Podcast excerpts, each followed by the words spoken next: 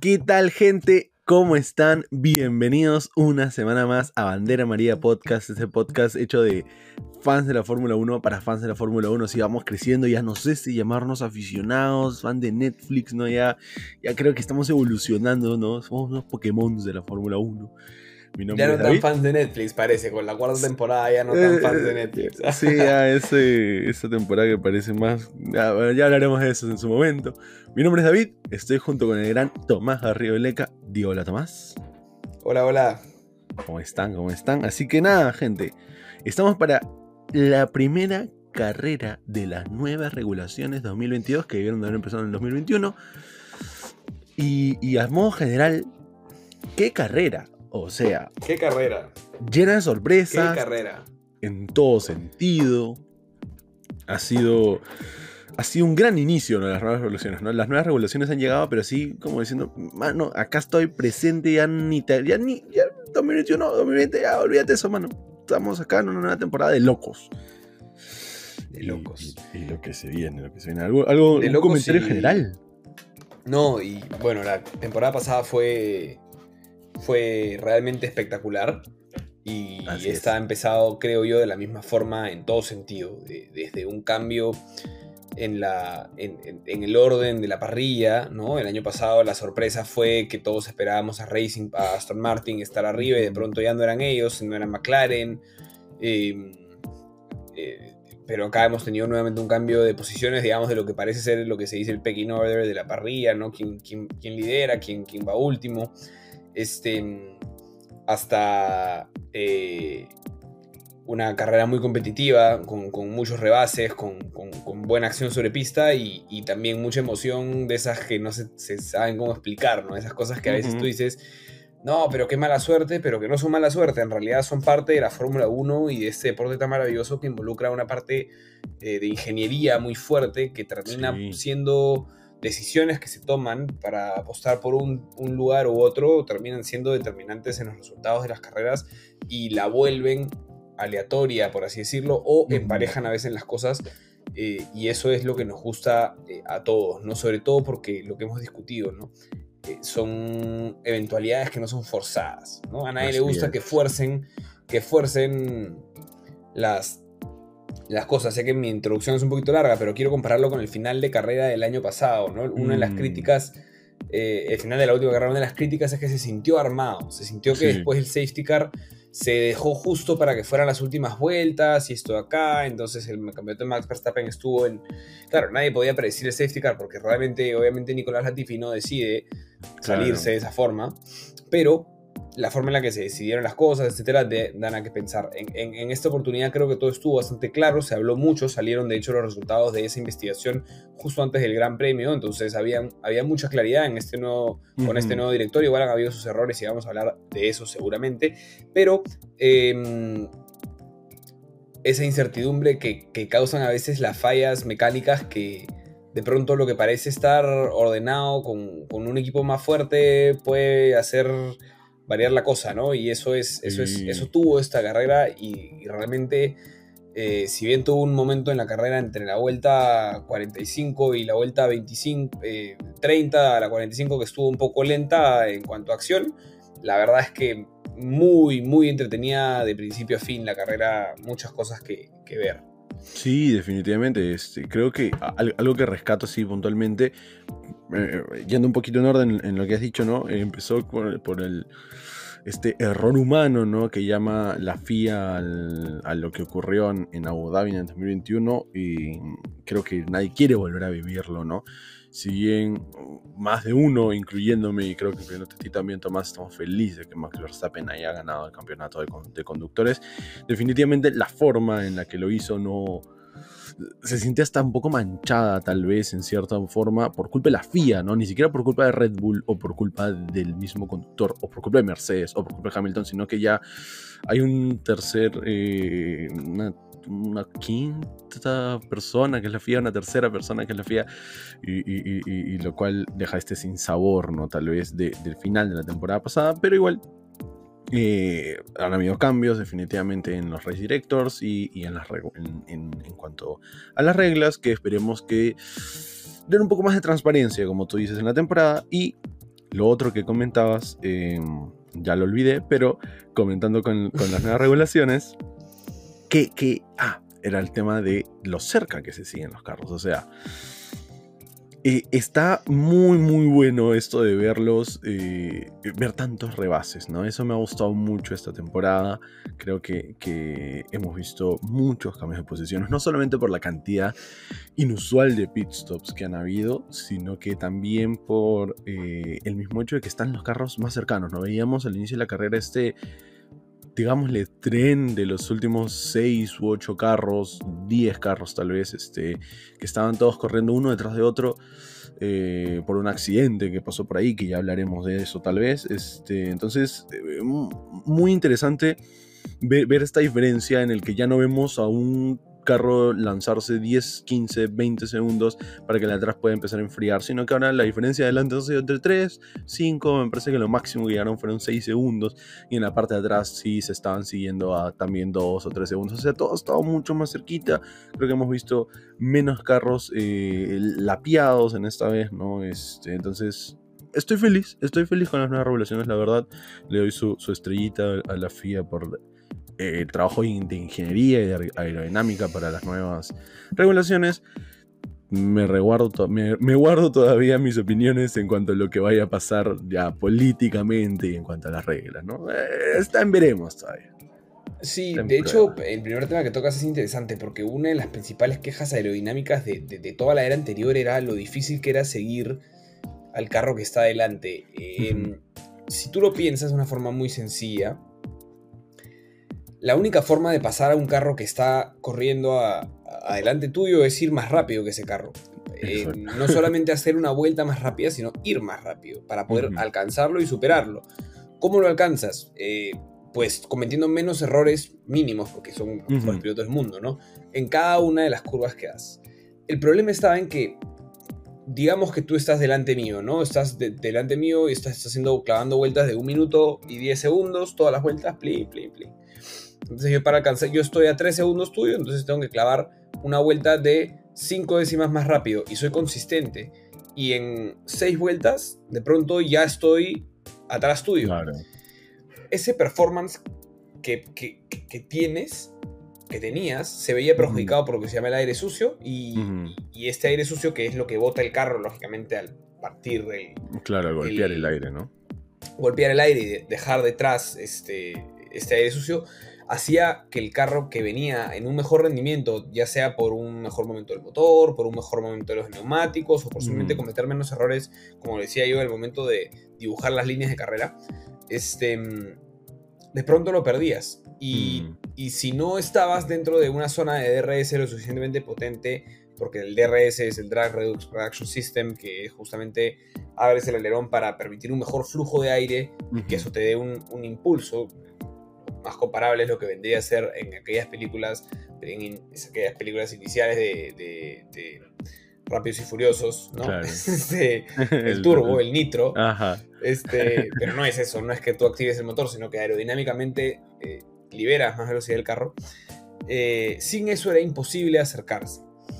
Em, yo creo que todavía no estamos en el punto en el cual no necesitamos el DRS, mm. pero se han, se han, visto muchos sectores de la pista donde los carros han estado casi que nariz con cola. Casi que nariz con cola.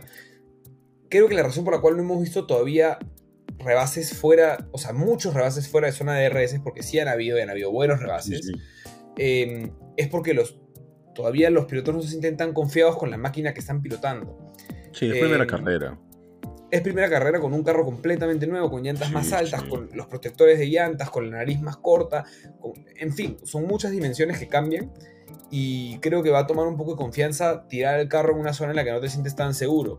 Por eso luego hablaremos de, lo de una de las peleas de, los puestos que estuvieron geniales, pero también estás hablando ahí de los mejores pilotos, ¿no? Entonces, eh, es una mezcla de, pero definitivamente es una gran señal ver lo, cerca que se siguen los carros, porque parte, el, gran cambio de estas regulaciones es eh, lograr hacer que los carros pierdan menos performance cuando están en el, en el aire sucio, que se puedan seguir más de cerca. Es imposible que no pierdan performance, es imposible porque eso es física, no siempre van a botar aire sucio, pero de la forma en la que lo botan ahora, digamos por así decirlo de la forma más simple, es que cae más cerca el aire sucio. Ya no se expande en una cola tan larga que hacía que eh, por muchos metros detrás de donde tú estabas corriendo se perdiera rendimiento. Claro, claro. Eso es un golazo, es un golazo y me ha encantado. O sea, en, en una carrera ya te puedo decir que soy recontra fanático de estos nuevos carros, aparte que me encanta cómo se ven y como lo dije en el capítulo anterior, este, me encanta que sean tan distintos. La pelea de desarrollo aerodinámico creo que va a ser alucinante. No hay dos carros iguales, todos son muy distintos el uno del otro y eso es va a permitir jugar, explorar y, no hay demasiada libertad de presupuesto para cambiar muchas cosas. Entonces, mm. no es que te tengas que casar con el diseño que tienes ahorita, pero tampoco te puedes escapar demasiado y copiar otro porque claro. Eh, te va a costar mucho y ese coste hay un límite, entonces hay una carrera por desarrollo que está interesantísima. En fin, me estoy yendo por otros lados, pero en cuanto a qué cerca se siguen los carros, lo defino en, creo que fue en la vuelta 7 u 8, un momento en que habían cuatro carros eh, compitiendo entre los cuatro, eh, muy, muy cerca.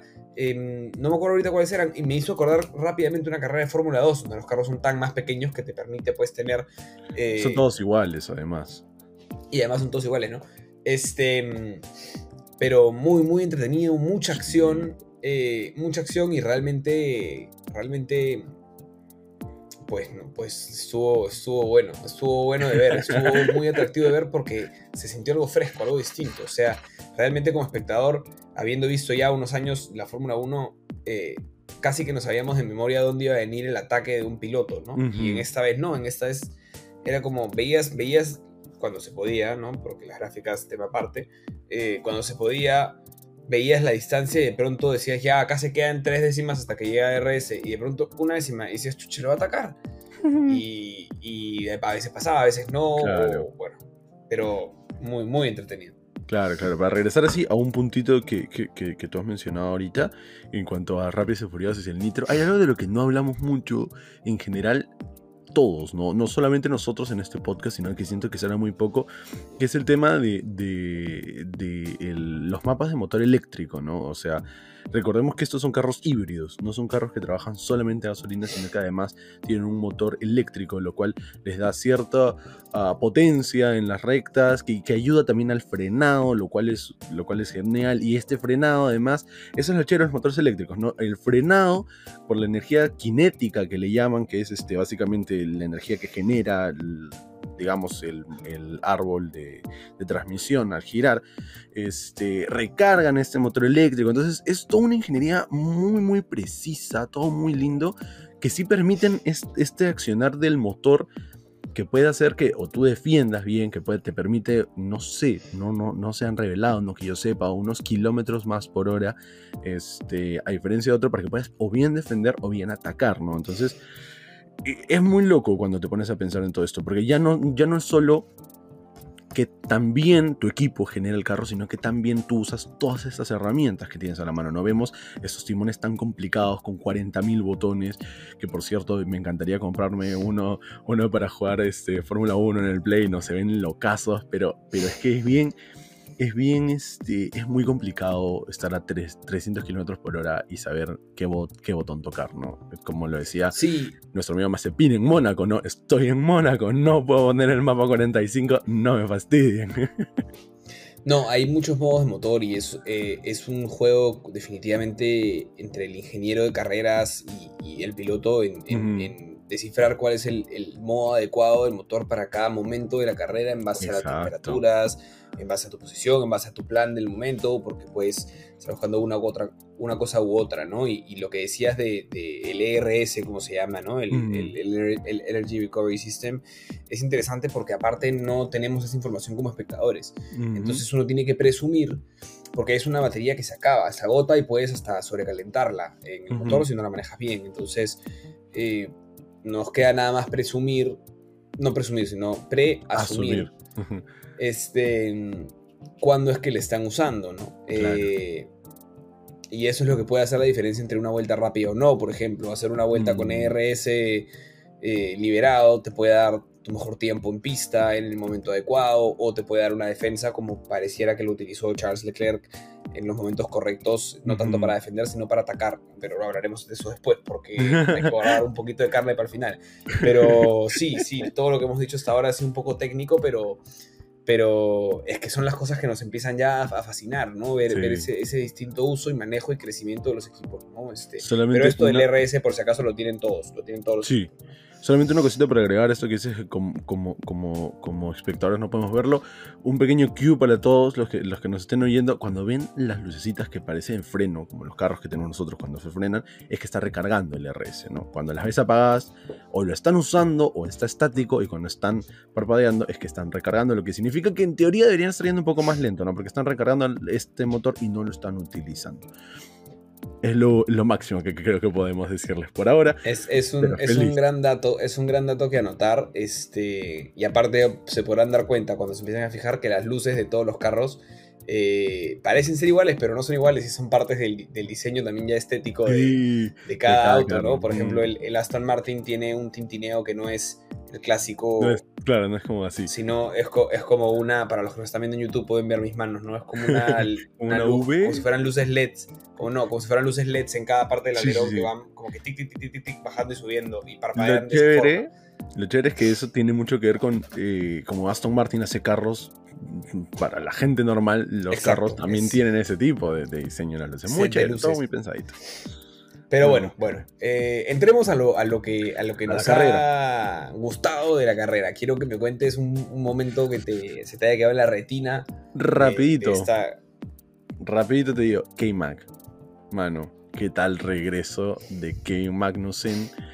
Consiguiendo un P5, consiguiendo un gran inicio, ganando dos posiciones al inicio. Las pierde eventualmente eh, con lockups en, el, en la que parece haber sido la curva más difícil, que fue la primera curva, ¿no? Este, pero nada, Cave Mac, oh señor, Qué bueno que se ha llevado su buena cantidad de puntitos luego de varios años de haber sufrido con Haas, de haberse ido por buscar nueva capital, de haber regresado. Gran regreso al amigo Magnussen. Feliz por él. Cumplió su sueño de estar en las 24 horas con su papá y de Le Mans y ahora de regreso en la Fórmula 1. 10 puntos que ponen a Haas tercero en el campeonato. De locos. tercero, ¿qué es esto, mano? ¿Qué, 10 puntos que ponen a Haas tercero. ¿Estamos en el 2016? Dejemos que eso lo vamos a dejar ahí para ustedes, para que lo piensen, para que lo procesen y acepten que es la nueva realidad. No, claramente no, pero, pero de que han dado un paso adelante fortísimo. Igual es increíble lo de, lo de Magnussen porque, porque realmente cometió muchos errores. El tema es que tuvo tan buen ritmo de carrera que, y, estuvo tan fino cuando tuvo que estarlo y lógicamente se dieron otras circunstancias para que termine finalmente P5. P5 este, como el P5 se suele reconocer como el ganador o el mejor del resto. El best of the rest, claro. Este. Ese fue Kevin Magnussen, el mejor del resto. Y, y realmente, a pesar de que cometió muchos errores, porque eh, no tengo la estadística, pero debe haber sido el piloto con más lockups, si no el, el, piloto con más lockups, el segundo o el tercero. O sea, tuvo una cantidad de lockups increíbles, pero cada vez parecía sobreponerse y esos, esos segundos que perdía los recuperaba a, puro, a puro ritmo en carrera y, bueno, ver un Haas sobrepasar un Mercedes es una cosa que no teníamos simplemente en la cabeza, o sea, no teníamos en la cabeza. No, no, no, pensamos que fuera posible. Realmente, de acuerdo contigo, un momento alucinante, ¿no? Y me lleva un poco eh, a, mis, a mi momento más alucinante, que es ver el recover que tuvo Alfa Romeo. Con dos starts terribles. O sea, cuando yo vi a Botas bajar a ocho, posiciones, yo que a todos mis amigos les estaba diciendo, no, que este, este año le tengo más cariño a Botas porque ya no está en Mercedes, pues entonces, claro, ya no es el piloto que no le da, sino ahora es el piloto, es un buen piloto para un equipo de media tabla, ¿no? Y de pronto nos sorprenden todos clasificando P6 y me subí al tren del hype de, de, Botas y dije, ah, Botas, Botas. Ocho posiciones, ocho posiciones para abajo. Y dije, ah, no, Classic bot. Traditions. Traditions. como dice el, meme, ¿no? Este, pero, pero luego Alfa Romeo no cometió muchos más errores. Eh, y tanto Botas como One You Show, Show One You, como quiere que lo llamemos, este, tuvieron una carrera muy, muy limpia. Muy limpia. Doble mm. puntos eh, para, para Alfa, Romeo. Romeo. Eh, Botas termina P6 y and You termina P10. P10 en su debut en la Fórmula 1. Así que tremenda, tremenda carrera con buenos rebases, de entre lo cual destaco, es verdad que cometí un pequeño error, destaco que el debutante and You le hizo un rebase bien bonito al amigo Louis Hamilton siete veces. Es verdad que Louis Hamilton salió con las llantas frías y te dejo ese temita para hablarlo ahí, pero, pero mm, y patinó que parecía un Bambi Nice. Nice skating, pero Show and You luego pierde la posición de vuelta, pero puede decir puede decir que ya le hizo un rebase a uno de los mejores pilotos de la historia de la Fórmula 1. Así es, no, definitivamente, para añadir un poquito nomás, eh, un dato interesante del show es que Suma es el 64 avos, no sé, no estoy seguro de la terminología en español exacta, pero es el piloto número 64 en conseguir puntos en su debut en la Fórmula 1, ¿no? El anterior a él fue Yuki Tsunoda en la temporada pasada. Y no solamente eso, consigue su primer punto en la Fórmula 1 antes que Mick Schumacher. Cosa para pensar. Eh, o sea, ahí con pinzas, ¿no? Mick tuvo una gran carrera. Tuvo una gran carrera. Por, por momentos y por momentos no. Tuvo un cierre de carrera. Yo creo, que, yo creo que es difícil exigirle a Mick que haya hecho un punto el año pasado con un carro que simplemente era un Fórmula 3. Pero la carrera de ayer, bueno, del domingo, fue para que Schumacher considera un primer. Claramente el Haas era un mejor carro que el Alfa Romeo, en mi opinión. No lo sé, no estoy convencido de eso. Pienso que estaban muy parejos. Ambos, ambos potenciados por el gran motor Ferrari este año, eh, con diseños aerodinámicos distintos.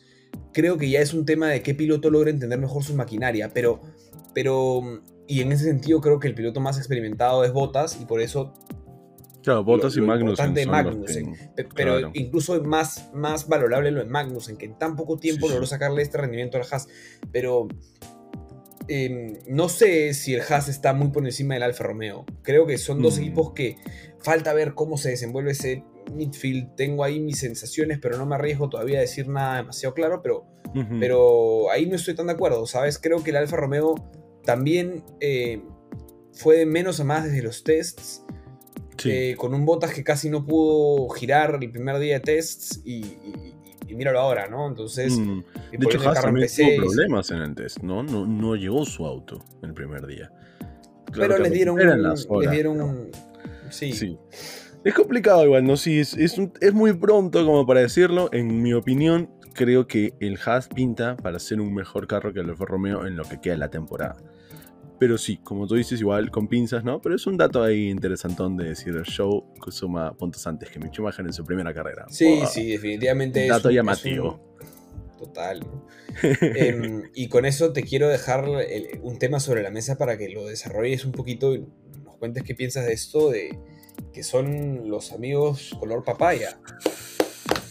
Mi hermano, mi hermano, no quería hablar de esto, pero eh, no, recuerdo. Para mí, es un para mí es un highlight. Para mí es un highlight. No, claro. Es un low light, si se quiere. Pero es, tan impresionante que.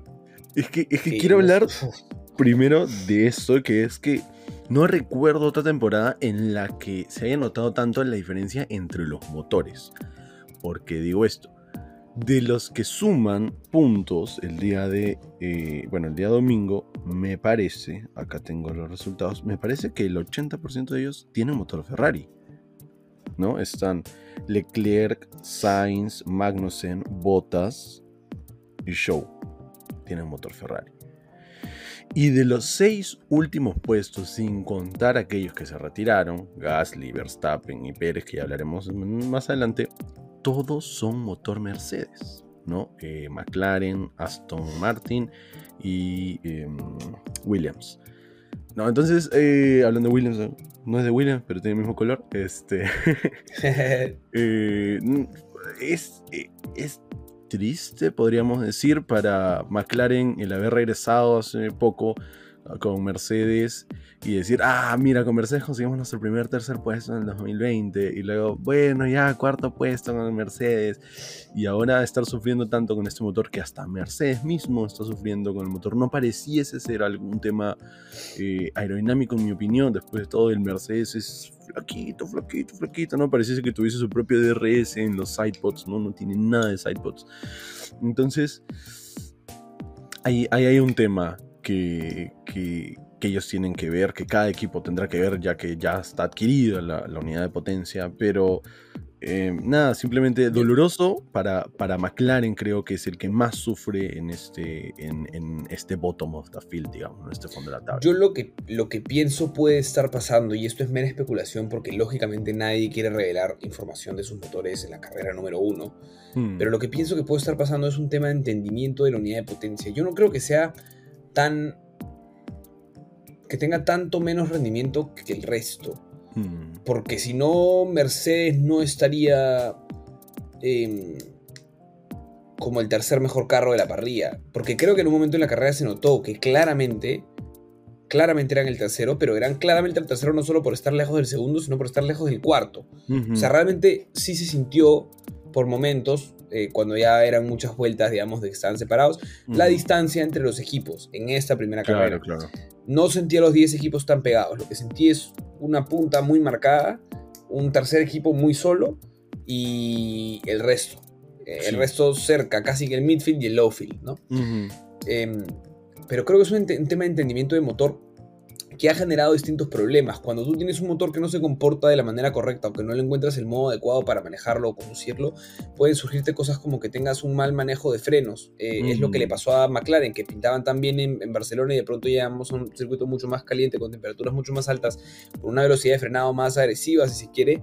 Y, el primer día de test en Bahrein se les queman los frenos y desde ahí no, no han podido solucionarlo. Entonces, eso puede tener que ver con, eh, distintos modos del motor, con distinto deployment de la energía, por así decirlo, que el motor te libera.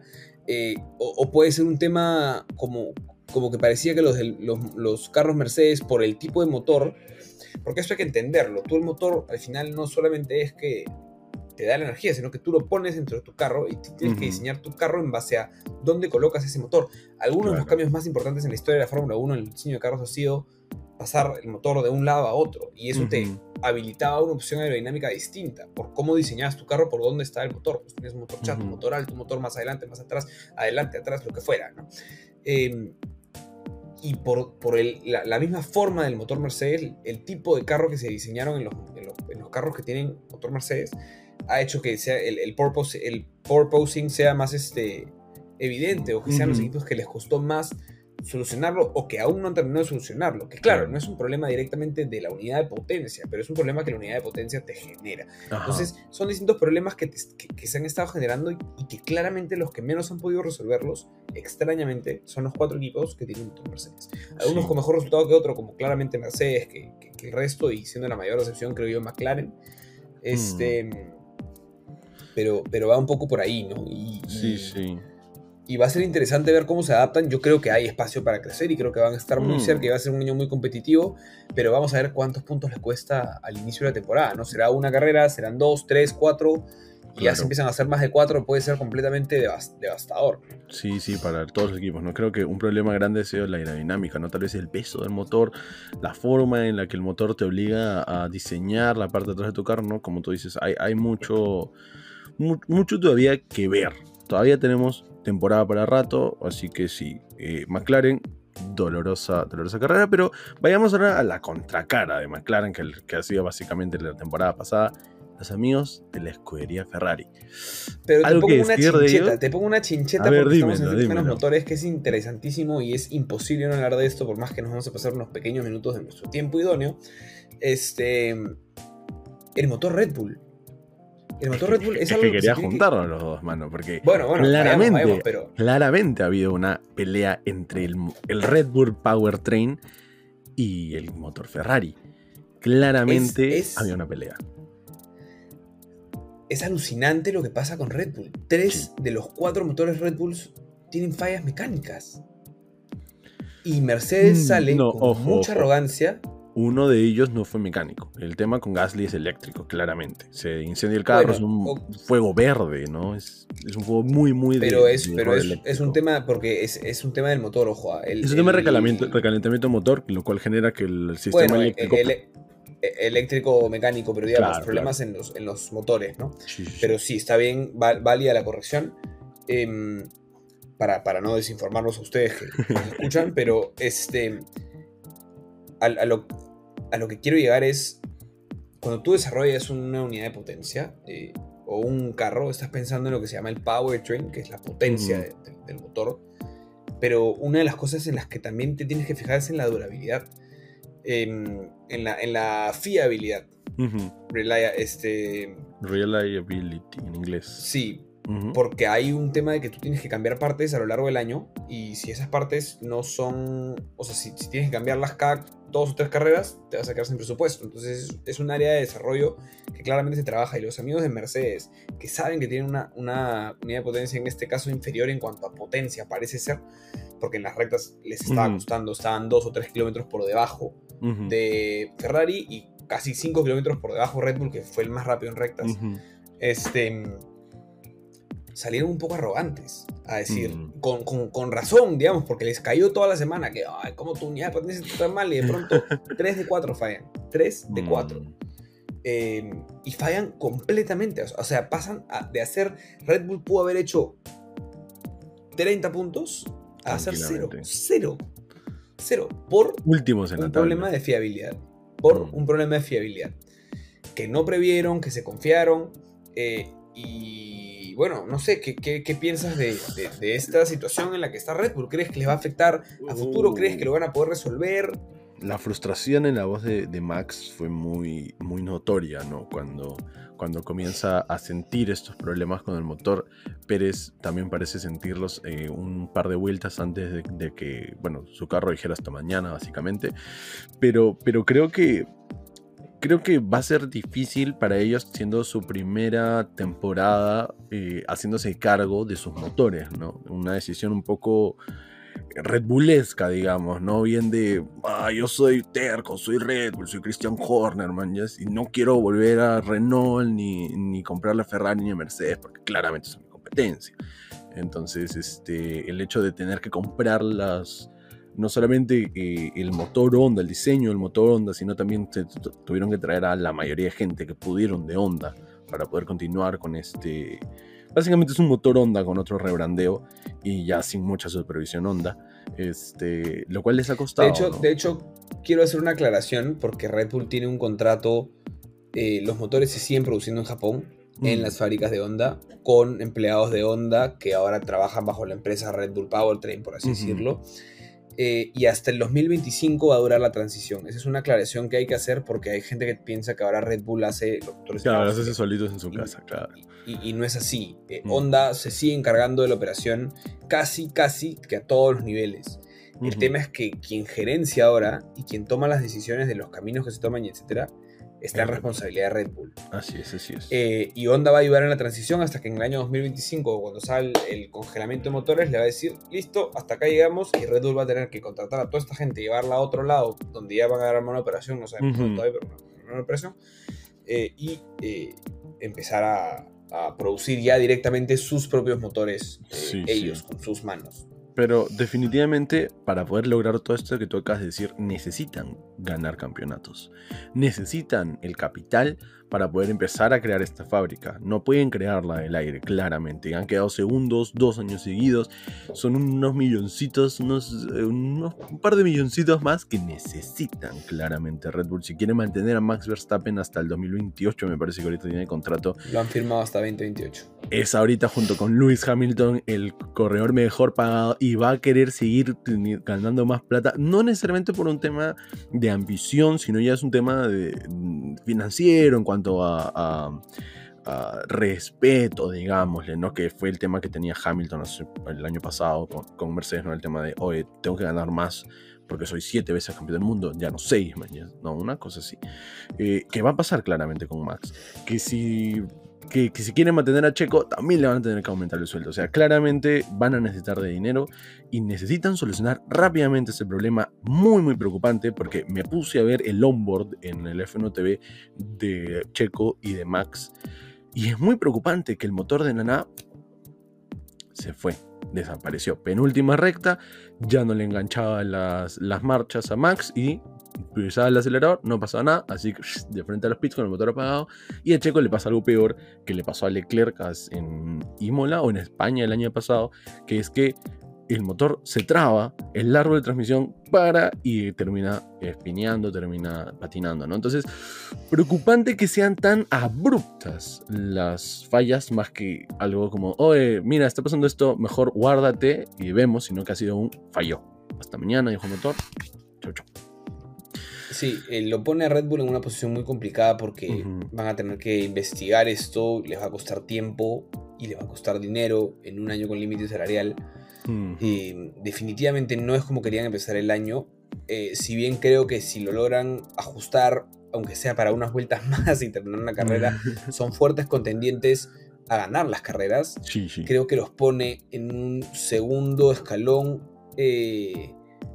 marcado y creo que Ferrari sale muy muy bien parado y con eso te doy el pase a que hables de la tremenda carrera, semana, pretemporada que ha hecho la escudería de Maranello, la escudería del caballo, la escudería italiana Ferrari.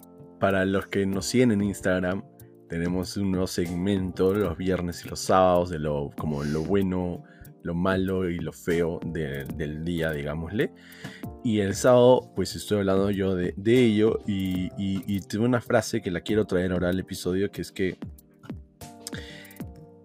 este cambio de filosofía del que hablábamos de la temporada pasada a Ferrari, que le ayudó a conseguir el tercer puesto, que es un cambio de filosofía de, oye, ya, ¿sabes qué? No tenemos ahorita el mejor motor, entonces metámosle con todo la aerodinámica, ha sido la clave perfecta para que Ferrari se muestre desde la primera vez que pisó Cataluña en este año como contendiente al título por primera vez en cuatro años, cinco años.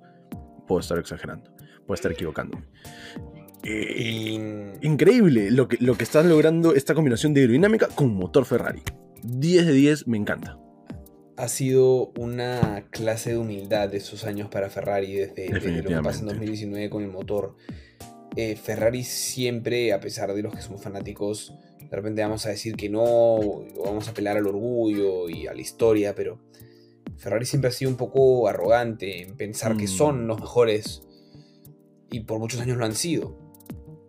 Eh, este año nadie, nadie dentro de Ferrari está listo para decir que son un fuerte contendiente. Mm. Todos ponen los pies en la tierra y dicen, esto acaba de empezar y yo creo que genuinamente lo, piensan. Que otros años quizás no. Genuinamente esta vez piensan, si queremos salir campeones, tenemos que hacer las cosas bien. Mm. Y para eso creo que tienen un Charles Leclerc que se ha mostrado maduro como él solo, después de dos años de morder tierra. Em, y un Carlos Sainz que, que me está demostrando cada día más que es el piloto más comprometido con su propia performance, porque las palabras de Carlos Sainz y su cara son hasta devastadoras. Y dices, ¿qué carrera mala tuvo Carlos Sainz? Espérate, espérate, ¿no quedó P2? Sí, quedó P2. y él te dice, y él te dice, no, un fin de semana terrible. Es verdad, estuvo bastantes décimas detrás de Leclerc, estaba aproximadamente 4 o 5 décimas detrás de Leclerc en todas las vueltas de, las prácticas y luego en carrera se notó la diferencia y realmente no fue una amenaza a Carlos Sainz para Max Verstappen hasta el start del safety car, pero, pero es una dupla genial. Mm. Y es una filosofía genial. Y es un carro que se ve genial. Y es un carro que rinde genial. Entonces permíteme emocionarme. Yo no lo quise decir en el capítulo anterior. Pero Ferrari está de vuelta. Y espero que esto no sea. Eh, no, no salarlo. Pero Ferrari está de vuelta. Y, y lo demostró. Creo yo. Y quiero que tú nos lo cuentes con el detalle que puedas. En las vueltas 16, 17, 18 o 17, 18, 19, ya no recuerdo. Después del primer pit stop. La recta 1, en la recta 1 y en la curva 4, Charles Leclerc, entendiendo tan perfectamente el carro que pudo maniobrar una defensa per perfecta, porque no fue tan defensa, fue estrategia. y eso fue hermoso. se vio todo, de todo lo que hemos hablado, motores, aerodinámica, todo se vio en esas vueltas que fueron magníficas. David Sorre, por favor, bring it home. No quiero, no quiero explayarme mucho, pero quiero empezar en el 2019. Singapur 2019, un golpe duro para Charles Leclerc luego de haber ganado dos carreras y estar a punto de conseguir su tercera carrera. Tiene este, este problema con el equipo en el que Vettel termina ganando, él termina pasando segundo por team orders, ¿no? Em, bueno, por temas de pit stop más que nada. Em, creo que ahí comienza un poco este, esta historia de villano, digámosle, porque no es el villano claramente Charles Clark, pero Charles Leclerc, pero como para, para ponerle un título, esta historia villano que se comienza a construir de la humildad y la madurez de Charles Leclerc, que es muy importante siempre en un, eh, en un piloto, y lo hemos hablado con Max Verstappen la temporada pasada, ¿no? lo mucho que ha madurado hasta ahora, y creo que Charles Leclerc le está llegando su momento también para madurar lo suficiente como para empezar a poder empezar a pensar, oh, este chico creo que puede ser campeón, ¿ah? Porque veíamos el auto, veíamos que hubo una toma que me encanta, que está como, no, para no está mirando hacia el fondo de la, recta principal, sino que está mirando hacia la curva 1 así en vertical. Y vemos como el Red Bull sale volando detrás del Ferrari, lo pasa y entra la curva 1 por delante y con el DRS en la siguiente recta, le dice a Verstappen, tranqui, cholo, en la curva 4 te voy a volver a encontrar y fuiste, mañana. Y lo vimos dos o tres veces, si no me equivoco. Tres veces. Pero, o sea, dos veces en la curva 4, pero en la tercera ya Max quiso ser más agresivo para. Y no llegó, ya no le dio y, la. Y, sí, lo, y loqueó. loqueó. Max Verstappen lo loqueó en un momento crítico. Y es que. es muy... por, la desesperación. Exacto, y es muy, es muy, um, ¿cómo decirlo? Es, es, muy obvio que esto podía llegar a pasar porque es el motor más rápido el de Red Bull, entonces necesita más potencia para poder frenar es el carro más pesado Red Bull, necesita más potencia para lograr frenar. Entonces, querer ser, como se dice con Ricardo, the latest of the breakers, el último en frenar, es muy difícil en un carro Red Bull. Y, aún así escuchar a Charles Leclerc decir, ah, no, sabes que yo estaba frenando más temprano porque sabía que, en la que se lo hacía en la curva 4 lo iba a alcanzar, es, mano, ¿qué crees? O sea, tú estabas jugando ajedrez mientras todos estábamos viendo la carrera, ¿qué pasó? Pero un pequeño detalle para, para, y eso que has dicho me ha encantado, esa, esa metáfora del ajedrez es genial, porque em, para, para, poder utilizar el DRS tienes que estar un segundo detrás, pero no en el momento en que empiece el DRS, sino en el momento en lo que se llama el DRS Detection Zone, que es un punto en la pista donde hay un sensor donde te habilita, te dice, ok, si estás a menos de un segundo de distancia del carro delante tuyo, puedes, usar DRS. Si tú como piloto que defiende en Bahrein saliendo de la recta 1, tratas de igualar y defender esa curva, es muy posible que pases la zona de DRS que está a apenas salir de la curva 1. Em, que la pases delante. Que la pases a la misma altura o delante y por ende el que tenga la posibilidad de activar el DRS hacia la curva 4 sea el, piloto que venía detrás tuyo y con eso sea suficiente para que no solo te pase sino que te saque unos cuantos segundos de ventaja. Así es. Leclerc lo tuvo medido al centímetro y supo exactamente cuándo frenar para estar él dentro del DRS Detection Zone antes de la, de la, de la recta que te llevas a la curva 4, acercarse lo suficiente y dos veces seguidas rebasar nuevamente a Verstappen en un movimiento mágico. Y podemos decir que se lo hizo, ahora podemos decir que se lo hizo a un campeón, del mundo al vigente campeón, mundial, no, campeón mundial. No se lo hizo a Max Verstappen, de los mejores corredores de la carrera, se lo hizo al vigente campeón mundial. De verdad que esto es un fin de semana de 12 puntos para Charles Leclerc, o sea. Sí, sí, sí, sí, sí.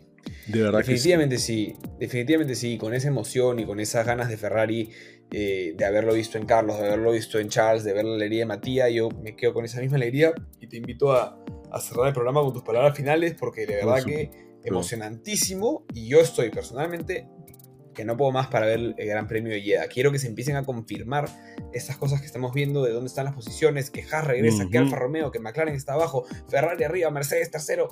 En fin, es toda una locura. Solamente quiero añadir una cosita que es que Tú sabes que no soy fan de, Ferrari, pero estoy esperando el próximo año comprarme el carrito de Charles Leclerc en miniatura. Porque no solamente está hermoso el carro, no solamente está muy bueno, sino que está hermoso. Me encanta que hayan regresado este color medio guinda que usaron en su, en su GP número 1000, ¿no? Feliz yo. Pero nada, muchísimas gracias gente. Ya encontrarán nuestro ranking, que era lo que solíamos hacer antes. Lo encontrarán en las redes, así que no se olviden de seguirnos en Instagram. No tenemos otra red social, pero tenemos Instagram. Nos pueden seguir en YouTube, nos pueden seguir en Apple Podcast y en Spotify para que estén al tanto de todo lo que hagamos. Bien sea episodios o bien sea nuevos segmentos. Van a empezar a ver más contenido, más contenido chévere, así chido en, la, en Instagram. Así que nada, un abrazo para todos y vamos para Jeddah. Nos vamos a Arabia Saudita. Ojalá que esta carrera esté más divertida que la anterior. Cuídense. Chao. Chao, chao.